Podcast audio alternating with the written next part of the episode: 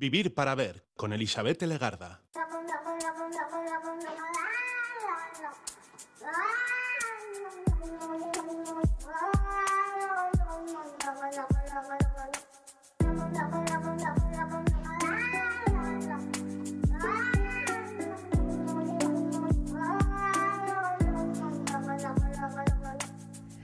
Caixo Gabón, bienvenida, bienvenido a esta edición de Vivir para Ver en Radio Euskadi y Radio Vitoria. Estamos saludando ya en estos primeros minutos al día 21 de diciembre. Hoy es un día de cambio, de regeneración en el hemisferio norte. Hoy arranca oficialmente nuestro invierno. Es el día del solsticio de invierno, un día a partir del cual las horas, o mejor dicho, casi los minutos de luz, empiezan a ser cada día más numerosos. No en todos los lugares del planeta se conmemora de igual manera, ¿eh? pero tomando nuestra referencia como válida, hoy estrenamos invierno. En el hemisferio sur, sin embargo, arranca el verano. Lo digo como dato, ¿eh? para todas aquellas personas que estéis echando de menos esa estación que ya llegará. A raíz de esta palabra tenemos que decir que en latín es la que nos da el solsticio, con esa palabra solstitium, que significa el sol se detiene. El solsticio ocurre debido a que la Tierra gira alrededor del Sol inclinada a unos 23 grados y medio sobre su eje. En el hemisferio norte, el solsticio de invierno tiene lugar entre el día 21, 20 y el 23. Este año toca el 21, pero será a partir de las 11 menos 13 minutos de la noche, representando, como decimos, el día más corto del año, la noche más larga, pero a partir de esta fecha los días se alargarán poquito a poco.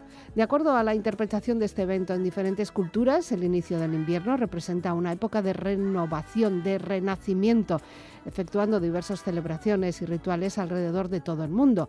De acuerdo a la mitología griega, el invierno se produce por la tristeza de Demeter, la diosa de la naturaleza, por el rapto de su hija Perséfone, lo que causa las bajas temperaturas, la ausencia de vida y flora en la Tierra durante esta época de invierno. Hay diferentes maneras de recordar o por lo menos, eh, no sé, conmemorar eh, rituales este solsticio de invierno. Hay quien decide eliminar sustancias tóxicas de su cuerpo con dietas de desintoxicación. No sé si son las fechas más apropiadas, pero bueno. Hay quien, por ejemplo, elabora un calendario de planes para el próximo año con una hoja de papel.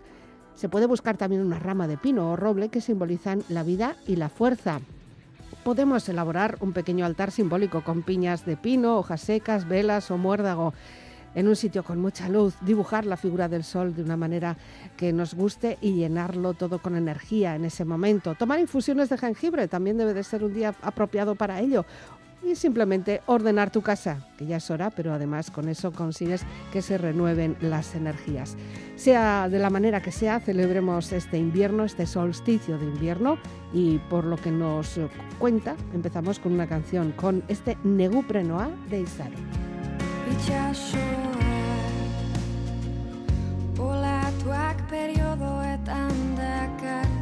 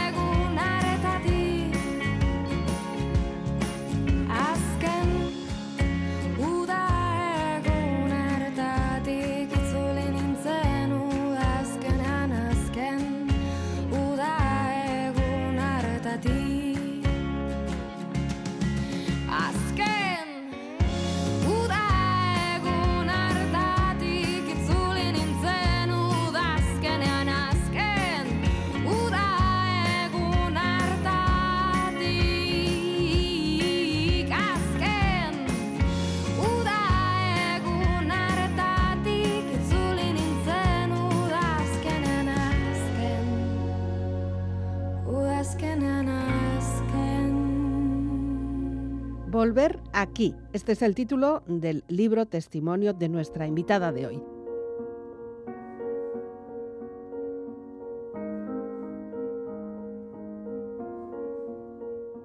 Ella es Martina Novatsky. A través de las páginas de este trabajo quiere compartir lo que ella denomina como una experiencia extraordinaria que puede cambiar tu vida, porque eso es lo que a ella le ocurrió hace unos cuantos años y es lo que nos viene a contar.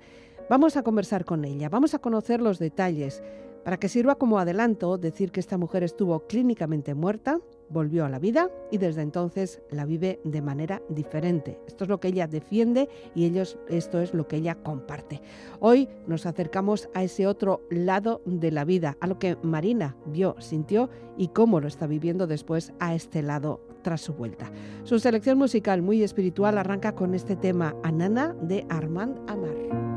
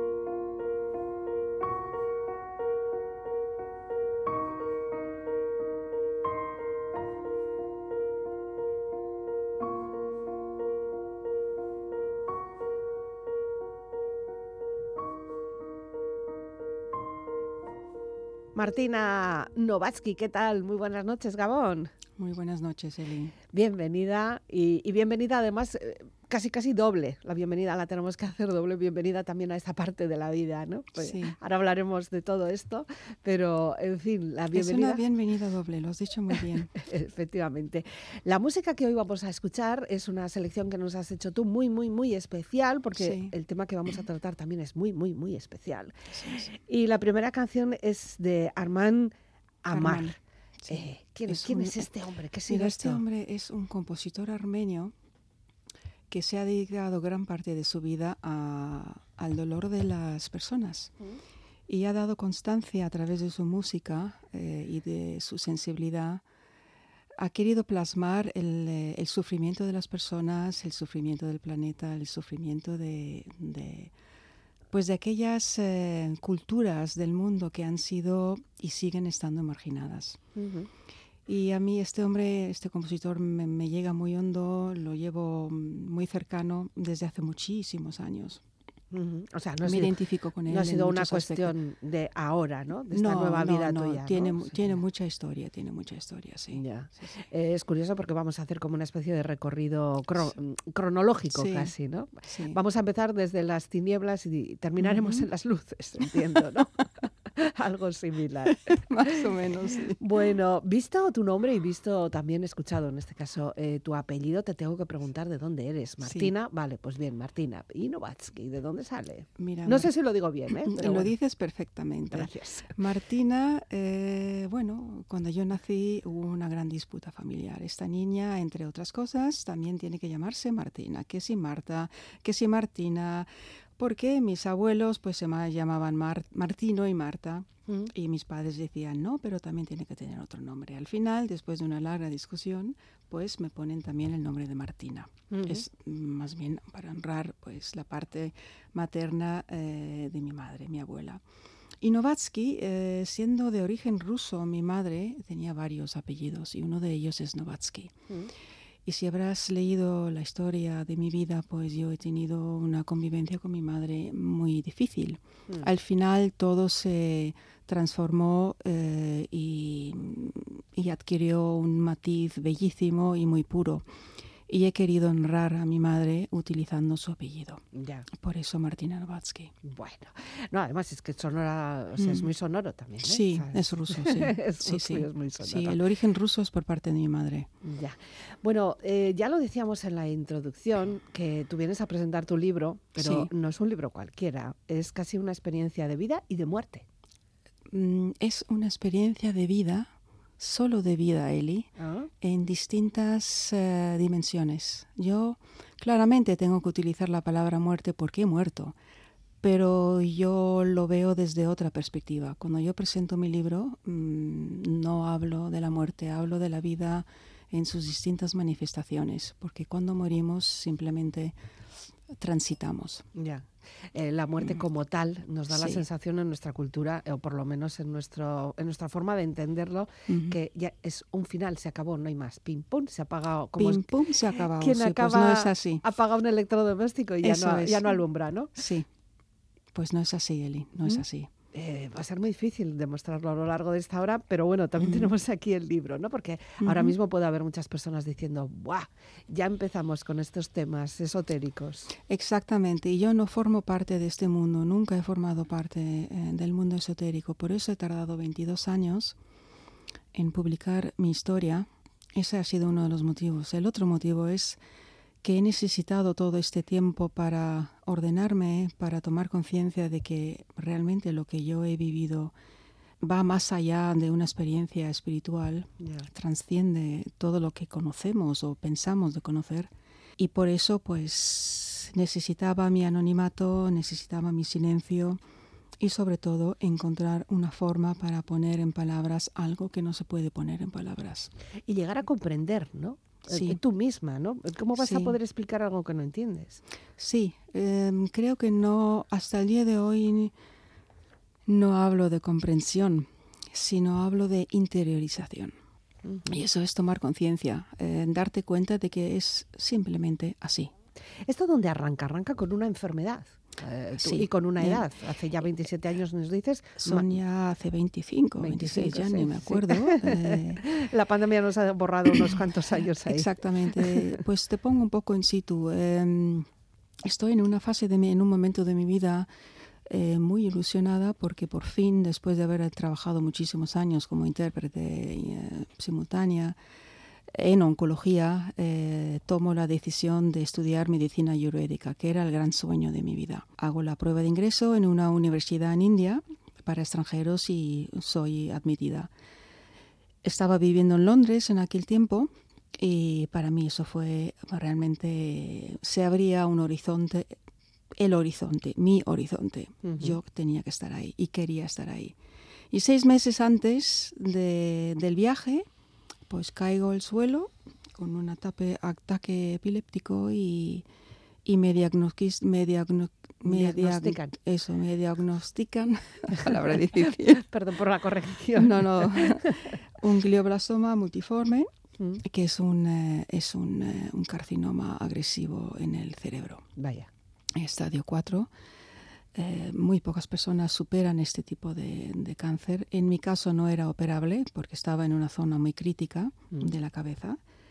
Y, y, bueno, la vida había decidido otro camino para mí en aquel entonces. Y me someto pues a, a una, a una serie de terapias, quimioterapia, radioterapia muy, muy agresivas Sí. durante año y medio. Durante este año y medio eh, sigo trabajando hasta donde yo puedo, pero me dedico mayormente a, a acompañar a niños enfermos terminales, que siempre han sido parte de mi vida como mm, en proyecto humanitario. Yo siempre los he a- acompañado durante toda mi vida. Han sido realmente mis maestros. Siempre lo digo y siempre dejo claro que de esos niños yo he aprendido lo más importante. Pasan esos años, pasa ese año y medio y bueno, yo disponía de un conocimiento en- sobre oncología importante en aquella época Sí. y, y me enteré de que había un sitio en Estados Unidos que hacían en tratamientos en fase experimental con mi tipo de eh, De cáncer. Ni corta ni perezosa, Allá que te vas. allá que me voy, cojo un avión, ya estaba muy mal, apenas podía caminar y me someto pues a esos tratamientos. Al entrar en, en ese sitio, en la clínica, sí dejo unas voluntades, ¿no? Ya. Que pasados tres meses, en caso de que haya algún problema, me desconecten de toda maquinaria que me mantenga o me pueda mantener en vida. Empiezan los tratamientos, algo va mal y yo caigo en un coma profundo irreversible, clínicamente muerta, encefalograma plano por completo. El, y esto no es una experiencia cercana a la muerte. Yo estaba clínicamente muerta durante tres meses. Y durante esos tres meses, eh, in- inmediatamente salgo de mi cuerpo y, y empiezo a vivir un, pues una, un- una situación fuera de mi cuerpo en distintas dimensiones, no sabría cómo explicarlo mejor. Me recoge mi padre y eh, mi padre murió cuando yo era muy pequeña. Entonces él aparece y me acompaña eh, a donde yo tenga que ir. Simultáneamente yo me doy cuenta de todo lo que ocurre Claro. en la clínica. Eso, eso te iba, eso te iba a preguntar, ¿no? Sí. Hay mucha, bueno, ha habido películas que nos han Sí. gustado, ese Sí. tipo de escenas que hemos visto, ¿no? Como que estás, no sé si, si flotando o fuera de tu flotas, cuerpo, no, tú sales fuera de es la pero eres consciente y ves y eres escuchas, totalmente ¿no? consciente, ves y escuchas eh, detalladamente qué es lo que pasa, el diálogo, todo, absolutamente todo. Pero no es un sueño, o no, sea, no es un sueño. no es un sueño. no, Alguien podría confundir, como decir, no, es un estado de, de somnolencia, es, es un resultado de la medicación, de drogas, de Mm, otras cuestiones que pueda haber, ¿no? tiene nada que ver. Es, es un estado de conciencia despierto, totalmente despierto. Además, eh, observas todo con una agudez que, que Hmm. pocos tienen. Te acuerdas de cada detalle, cada matiz. Yo, al día de hoy, después de tantos años, sé perfectamente, me acuerdo de cada eh, situación que ha ocurrido durante esos tres meses dentro del hospital. Y luego has podido cotejarlo con las personas que eh, fueron eh, Sí. eh, actores en ese momento. Sí, por supuesto. Ya, He llegado incluso a una denuncia y una historia muy larga que ahora no voy a detallar, pero eso tuvo repercusiones muy graves y muy fuertes. Claro. Pero al mismo tiempo fue como, sí, mm, te mueves en distintos espacios porque eres etérica, ¿no? Eres, eh, es un cuerpo etéreo, ya no es el cuerpo físico. El cuerpo físico yace en la cama y lo que nos da la vida pues sale y eh, adquiere propia conciencia propia durante pues un tiempo y durante ese tiempo eh, pues yo he recibido pues un conocimiento eh, es como si hubiese sido una iniciación a algo. He recibido todo aquello que llevo en mí hasta el día de hoy, pero muy acompañada y muy guiada. Hasta tal punto de que yo, mm, cuando ya mi padre me decía, hija, tienes que volver, Sí. eso para mí fue terrible. Yo no quería volver. Vamos a escuchar un poquito más de música, si te Muy parece. bien. Lo dejamos ahí un poco en espera para que sepamos cómo fue ese transitar o esa vuelta que dices que tu padre te invitaba que tenías que volver, ¿no? Me obligaba. Te obligaba. Bueno, los padres siempre están ahí, ¿no? Marcando un poquito los ritmos. Bliss es el nombre del siguiente mm, Sí. intérprete. Es el grito interior. Primero yo he vuelto eh, a través de muchísimo sufrimiento físico, emocional, espiritual, eh, sufrimiento y dolor que yo no puedo poner en palabras porque supera el dintel de cualquier ser humano mm, que pueda haber vivido un dolor.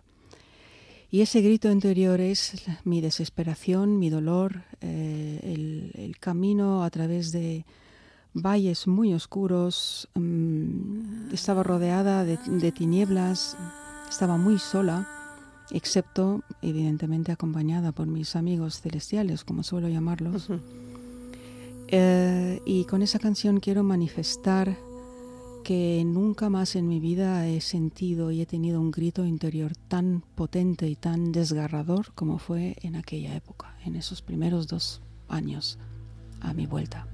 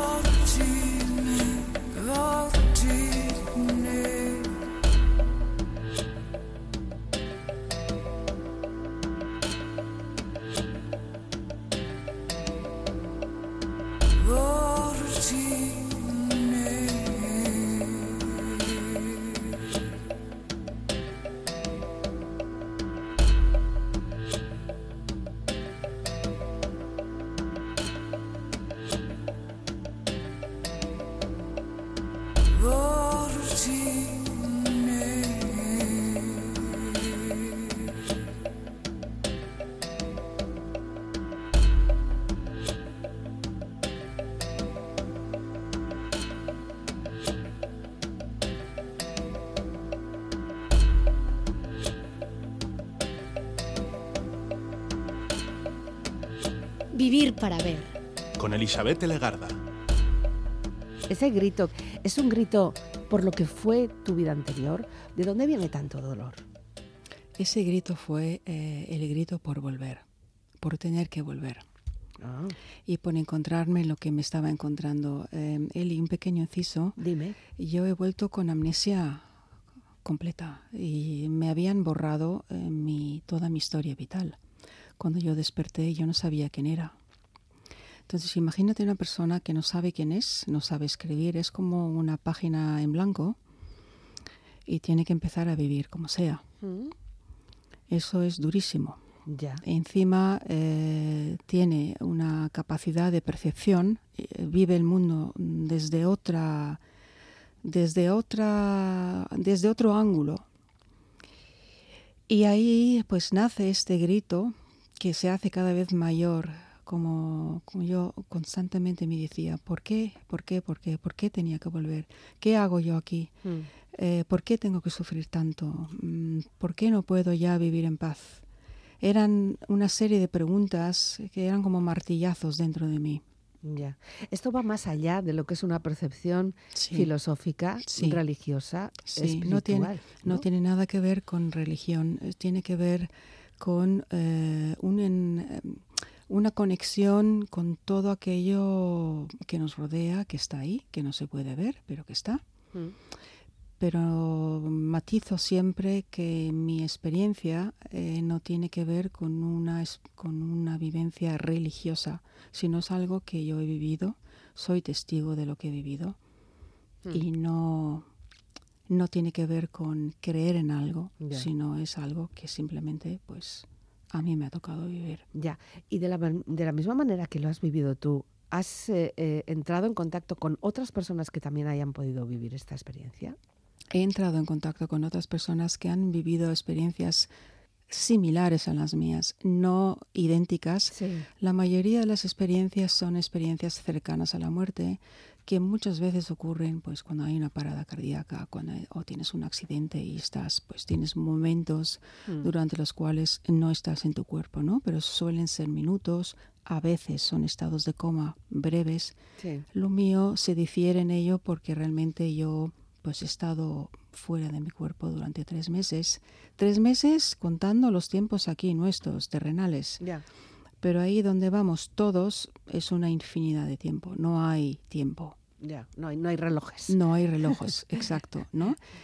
Y vamos todos ahí. No es que Ya. yo sea una privilegiada que haya hecho un viaje Eso. fantástico, O sea, ni mucho all- menos. Allí ¿eh? terminamos todos. Todos. Allí han terminado todos nuestros, Todos. ante- nuestros Todos. antepasados.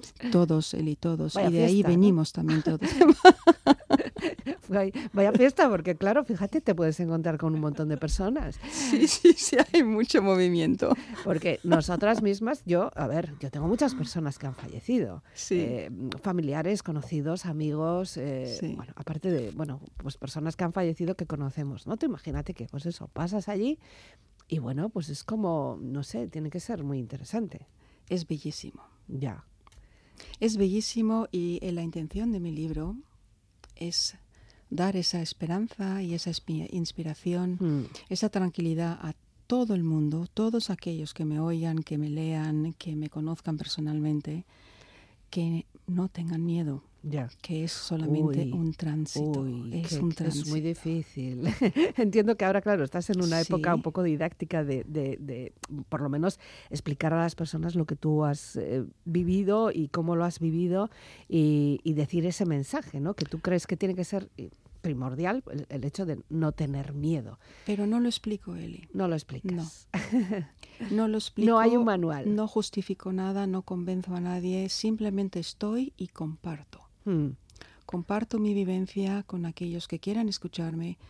A la mayoría llega al corazón, a muchos está ayudando, porque Mm. recibo correos, recibo pues el feedback, ¿no? Pero son personas que se encuentran ahí, al borde, o, o cualquier persona que- Cualquier persona. Porque nuestras rutinas normalmente no nos acordamos nunca ni que estamos vivas, ni que vayam- vayamos a morir o vayamos a transitar. No, no, no lo tenemos Mm. presente, por lo menos en nuestra cultura occidental. Quizás los orientales quizá lo tengan más presente. ¿no? Un poquito, pero también ha cambiado algo en los Sí, últimos ¿eh? años, sí. Sí. Ya no es como antes. Ajá.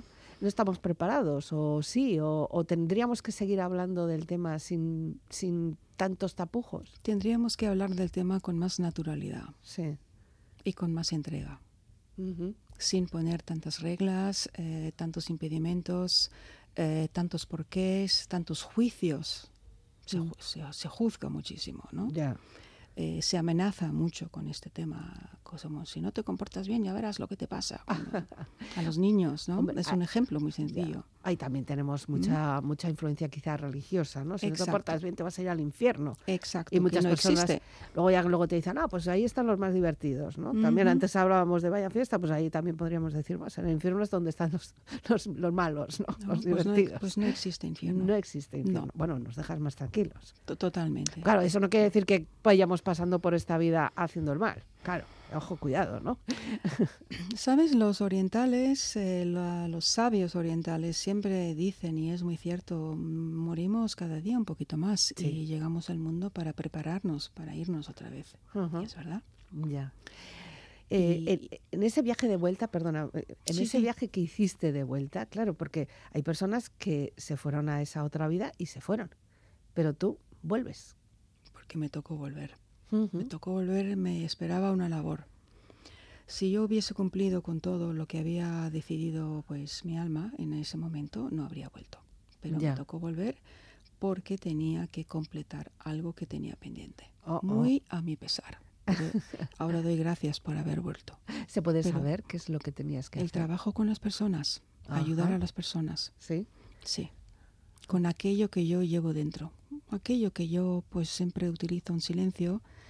Eh, y te digo también otra cosa, mm, solamente para los oyentes, mm, yo siempre me quito cualquier título.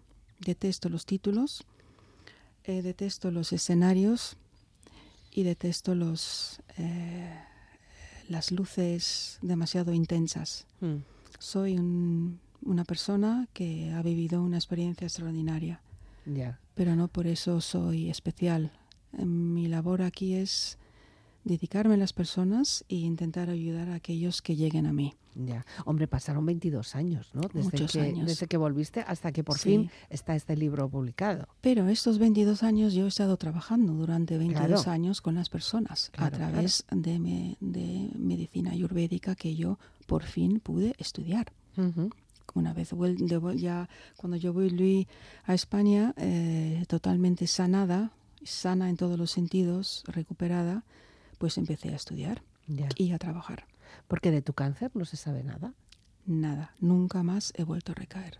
Vaya. Ni metástasis y me he hecho analíticas mm, cada seis meses. Ya. Hombre, es un tema eh, cuanto menos eh, delicado, ¿no? Porque podemos tener Sí. ahora mismo personas que estén en esa situación Ujú, o que tengan familiares en esa situación y puedan estar, ujú. bueno, pues no sé, eh, mm, eh, poniendo ahí un, torciendo un poco el morro, cuanto menos, ¿no? Yo respeto cualquier crítica, cualquier opinión, cualquier em, puesta en duda, pero yo no estoy aquí para convencer, lo repito. Ya. Es mi propia experiencia y hay muchos casos eh, clínicos estudiados sobre lo que llaman la curación espontánea. Lo mío no es precisamente una curación espontánea porque he tenido que pasar por todo lo que existe en la medicina occidental y luego también eh, gran parte lo que tiene que ver con la medicina ayurvédica, ¿no? Pero Pero de la misma manera te habrás encontrado también con personas que, que- que les ha ocurrido lo mismo. sí, Eh, o sea, que de la misma manera que podemos encontrar pros y contras, eh, también encontramos a personas que quizá también hayan tenido la misma experiencia o similar, ¿no? experiencias similares. mm, la cultura anglosajona mm, está más abierta a tratamientos complementarios, lo cual significa que personas con cáncer o en situaciones ya muy límites de su vida se someten a este tipo de tratamientos mm, an- de medicina ayurvédica u otras terapias eh, de, naturopatías distintas, ¿no? Es más normal. La, la cultura latina todavía necesita un poquito más de tiempo Mm. para conocer o profundizar más en esta ciencia tan mm, compleja pero tan completa a la vez, ¿no? Bueno, un poquito de música más. De nuevo, eh, la parada la tenemos que hacer con Armando Amar. Y ahora ya con otro, otro estilo, por lo menos ya nos metemos en otros, en otros fregados eh, atómicos, por cierto. ¿Qué es esto? Este Rumi. ¿Qué es este Rumi? A ver, cuéntame. Un poema. El fíjate, poema de los átomos. Hay que hacer un poema a los átomos también, ¿eh? Sí, Rumi es un autor muy famoso sufí. Sí. El poema de los átomos, bueno, me recuerda a mí sobre todo una época del coma. Yo eh, durante estos tres eh, meses de coma viví distintos estados, pasé por distintos estados. Eh, Para decirlo en palabras sencillas, pasé desde la- un estado de individualidad al estado de unidad completo. En el estado de unidad, tú ya no eres, eres, no tienes conciencia, no tienes individualidad, no tienes forma, no te desintegras en miríades de moléculas. Eso es así. Y lo describo en mi libro. Ajá. Y la, la, la canción, esta canción refleja un poquito cómo yo me sentía, porque sí sentía, curiosamente, cómo me estaba desintegrando en infinitas moléculas para luego volver a recomponerme. No me preguntes cómo lo has hecho porque no lo sé. No, lo sé.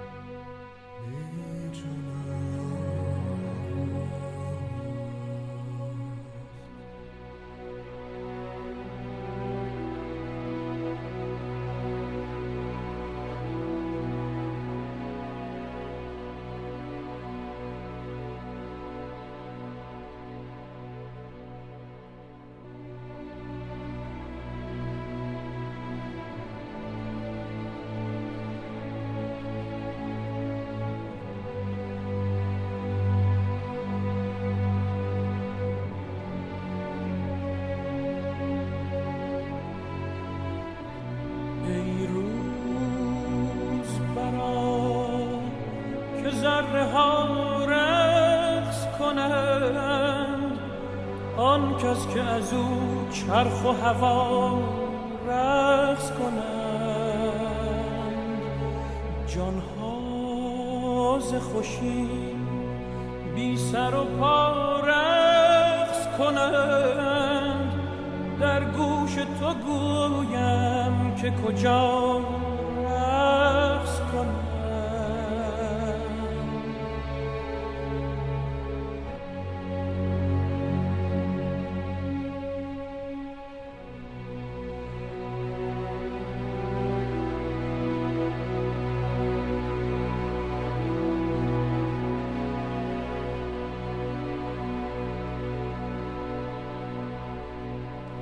De la misma manera en que te desintegras y vuelves a formarte, también entiendo que tu forma de percibir eh, se cambia. Has cambiado. Mira, yo ya desde pequeña era muy perceptiva y veía Ah. cosas, sí. Mm. Y, y de hecho hay una historia muy bonita en mi libro que me gusta también eh, contar porque dice mucho sobre mí.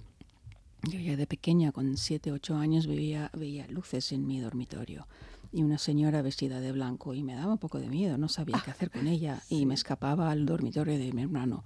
Le decía, mira, ¿qué- ¿puedo dormir contigo? Y él, ¿por qué? Tienes tu propia cama. Digo, no, es que en mi habitación hay mucha luz y hay una señora muy amable vestida de blanco. Y ya luego con el tiempo comprendí qué es lo que me estaba pasando y quién era esa señora vestida de blanco. Sí, que te ha seguido acompañando, creo. ¿no? Hasta el día de hoy. Sí. sí, sí, sí. sí, sí. Por lo tanto, yo ya era muy perceptiva. La enfermedad, todo este proceso, abrió un portal que estaba entreabierto, pero lo abrió de par en, lo abrió de par en par, pero brutalmente, Sí. exponiéndome de una manera que yo no podía ni siquiera soportar.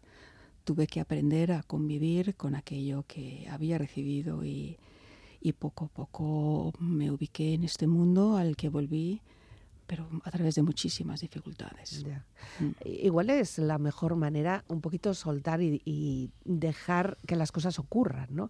Lo que pasa es que tenemos que controlarlo todo y le tenemos que dar una explicación científica a todo, que al Sí. final perdemos tanto tiempo en esas cosas que no entendemos otras muchas que nos ocurren a Mm. distintos niveles. Bueno, a ti a un nivel especial, estás Sí. ahí en el premium, pero bueno, to- todos tenemos percepciones. eh, yo- Totalmente. eh, yo también hay veces en las que, yo qué sé, he sentido o he soñado Sí. o, o con personas que ya no están o, Sí. o me hubiera gustado tener una historia con alguien que luego resulta que no fue. Yo qué sé, ¿no? Sí, sí, es muy cierto lo que dices. Eh, todos llevamos dentro, ¿sabes? En Ayurveda se, se habla del macrocosmos y del microcosmos. El Mm. macrocosmos es el universo, el microcosmos es lo mismo dentro de nosotros. Mm. Y todas esas preguntas de los alumnos a sus maestros, maestro, maestro, ¿qué puedo hacer para sentir, para ver eh, lo que hay que ver, para ver el universo? Y el maestro simplemente dice, para adentro, vete para adentro, venga, para adentro. Sueltas todo eso. Primero tienes que soltarlo todo. Tienes que entregarte de forma incondicional y hacer las paces. Muy, muy importante, hacer las paces en vida. Y Eh. poco a poco, si nos cultivamos a través pues, de, la, de la meditación, eh, del yoga, hay tantas posibilidades para cultivar el espíritu, ¿no? Como, es, como se suele decir. Eso significa que nos sentiremos cada vez más y mientras más nos sintamos, más nos acercamos a aquello que está dentro de nosotros. El viaje no es hacia afuera, Eli, es hacia adentro. Tanta búsqueda, tanta búsqueda, pero eh, nos perdemos buscando fuera, adquiriendo un conocimiento sin límites que solamente son capas y más capas y más capas y al final nos olvidamos realmente de nuestro propio conocimiento. Pero no solamente nos perdemos, sino que encima sufrimos. Muchísimo. Y demasiado. Mm. Se podría evitar parte de ese sufrimiento. Tú lo estás viviendo de manera distinta, lo estás compartiendo, Sí. estás eh, realizando, aparte de bueno, lo que son las presentaciones del libro, también encuentros con personas a Sí. través de conferencias, talleres. Sí, y tengo consultas, encuentros Sí. privados con personas eh, a las cuales acompaño, guío en, en- en su camino, en sus, en sus situaciones vitales, seas, sean cuales sean. Eh, yo soy una compañera de caminos, nada más. Y todas estas personas, todos nosotras, todos nosotros tenemos lo mismo en común. Al Sí. final llegamos al mismo punto. Sí, todos tenemos lo mismo en común, Eli. Todos. El descubrirlo, desde luego, supongo que es como una gran Sí, noticia. Es el vivirlo. Mm. Ese es realmente, esa es, ese es el aprendizaje de toda la humanidad del planeta. Mm. Al final, además, luego, por lo que he visto yo a lo largo del libro, que tampoco vayamos a descubrirlo todo, porque lo interesante es leerlo, Mm, por cierto, mm. leerlo muy despacito, Es con calma. porque sí. es como muy denso. Es intenso, sí. sí. Eh, pues da la sensación de que al final volvemos a lo básico, que sería, bueno, me da igual, llámalo luz, llámalo amor, llámalo, eh, no sé, compartir, llámalo equilibrio. eh, estamos Todo lo ahí. mismo, es todo lo mismo. estamos ahí en la misma línea, ¿no? Exactamente. Vamos, no podrías haberlo dicho mejor. Es así. Volvemos a la esencia. La esencia es tan sencilla y tan, tan, tan humilde Mm, que nadie le presta atención. Y por eso tantas personas están perdidas. Porque han perdido su esencia. Todo esto puede ser terapéutico físicamente, pero evidentemente lo importante es que sea espiritualmente, mentalmente mm, terapéutico. Que, que es sí, que, que, que se ha somos- vivido, que se ha vivido. Somos muy malas con nosotras mismas, somos Ya. muy exigentes, Sí. nos hacemos mucho daño. Sí, cierto. Y no soltamos. Ya. Nos agarramos a patrones, a, a vivencias, a, a traumas, a, a- demasiadas cosas, a tantas cosas materiales. Hay demasiado de todo en este mundo cuando realmente habría que empezar a soltar equipaje Ya. y ir de porque cuando nos vayamos mm, no nos vamos a llevar nada excepto los aprendizajes que no hemos completado. Porque sigue, ¿eh? Ya. Eso te lo aseguro. Sigue el camino. Sigue, sí. Pues ahora te dedicas a esto. Cualquiera sabe eh, hacia dónde vamos, ¿no? ¿Hacia dónde vas tú, Martina? Yo, Te da igual. me da igual. Yo estoy lista para irme cuando tenga que irme. Pero ahora mismo me toca estar aquí y estoy Ya. encantada. Ligera de equipaje, además. Muy ligera, muy, muy ligera. Yo no tengo equipaje. Mm. Estoy muy desapegada de todo, pero al mismo tiempo profundamente unida a todo. Pero te sigues alimentando de las experiencias de, que, de las que te rodeas, ¿no? Por supuesto. O de las personas que vas Por conociendo. supuesto, por Mm. supuesto. Son grandes aprendizajes para mí. Hagamos esta reflexión en esta noche, por lo menos, eh, con Mm. Martina. Si tenéis más curiosidad, también existe la opción de, de adquirir este, este libro que se llama Volver aquí. Sí, sí. Y además voy a estar en Vizcaya. Eli. Sí. Voy ¿Por a estar- dónde, ¿Por dónde vas a andar estos A días? ver, un momentito que me lo he esa apuntado. agenda, esa agenda fabulosa. Esa agenda fabulosa. Entonces yo estaré en Vizcaya Mm, el lunes 16. Sí. Eh, daré, eh, presentaré mi libro en el Colegio de Médicos en Bilbao. El 17 estoy en Guernica. El 18 estoy en Durango, en una librería. El 19 estoy en Guecho. Y el 23 en Sopelana. Y el 24 en Santurce. En enero, eh, ojo. Ah, en enero, estamos en enero. Eh, esto es todo enero. Ahí está la experiencia, ahí está ella, eh, sus Mm. palabras también. El libro Volver aquí, no sé si te costó mucho encontrarle un título o no. no, no. No. El título vino rápidamente. Pero el contenido sí me costó seis años. Fíjate. Sí, y empecé a escribir el libro cuando enfermó mi hermano de leucemia. Eh, él tiene una leucemia muy grave, muy complicada, pero ahora mismo está en un equilibrio aceptable. Y ese fue el momento en el cual yo escribí, empecé a escribir el libro. Lo escribí para mí primero, porque yo era impensable que yo saliera a la luz hablando de mí en público. Yo Mm. eso no lo podía concebir ni en mis sueños más locos. Pero viene la pandemia y algo pasa ahí en la pandemia. Yo me Ujú. quedo en casa ahí tranquilita, recluida, tan feliz, y le doy vueltas al contenido porque ya había encontrado un editor y él me obligó a revisar el contenido. Entonces reescribo el libro tres veces y me digo, no, Mm. no encaja, no puedo dejar que el libro abre solo, yo tengo que aparecer con el libro. Y ahí tomé la decisión de salir afuera, exponerme, hablar en público sobre mí, que sigue siendo, sigue suponiéndome un esfuerzo, pero voy aprendiendo poco a poco. Bueno, vemos que tienes facilidad de palabra también. O sea Sí, que eso es, sí, eso sí. Hombre, es- contigo, cualquiera. eso es algo que vale muchísimo. Y en la radio, pues es nuestra herramienta también la palabra. Y, Claro, y claro, esta claro. ahora la conversación. Sí. Bueno, me gusta la despedida porque Mm. la despedida es brillante con Max eh, Max Richter, Richter, sí, ¿eh? es un gran... eh, Lo conoces, ¿no? Sí, vamos a acabar ahí bien arriba, ¿no? Sí. Es una canción que tú nos has elegido para despedirnos porque ahora sí, que Sí. sí. Pues Sí. da como un poquito, vale, hemos pasado por desde como si fuera esto la Divina Comedia, ¿no? Pero ahora ya estamos ya arriba, ¿no? Después de todos los, los, los impedimentos. y- Sí, Ujú. sí. D- Digamos que estamos en el equilibrio. Ujú. Y en ese equilibrio yo sigo caminando, mm, bueno, sonará al- tal vez un poco extraño, pero yo camino entre mundos. Ujú. Y, y percibo y, y- y veo el mundo mm, en todos sus matices. Ya. Bueno, Eso es mi caminar. bien. Y, y ahí estoy y así trabajo. y Por eso trabajo en silencio. No, no, yo no hago ruido, no lo necesito. Pues Martina Mm. Novatsky, te agradezco muchísimo que hayas llegado hasta nuestros estudios, que tu camino te haya traído hasta aquí. Muchas gracias a ti de Y- todo corazón. y que nos hayas hecho partícipes y hayas compartido también pues, eh, toda tu vivencia Sí. y, y tu palabra. Gabón, Escarcasco. Gracias, Caricasco. Gracias.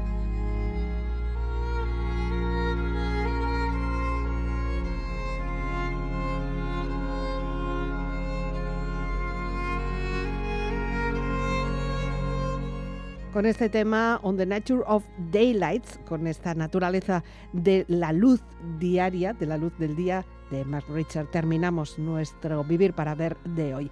Celebremos el solsticio de invierno, eso sí, dentro de unas cuantas horas, pero después volvemos en Vivir para Ver.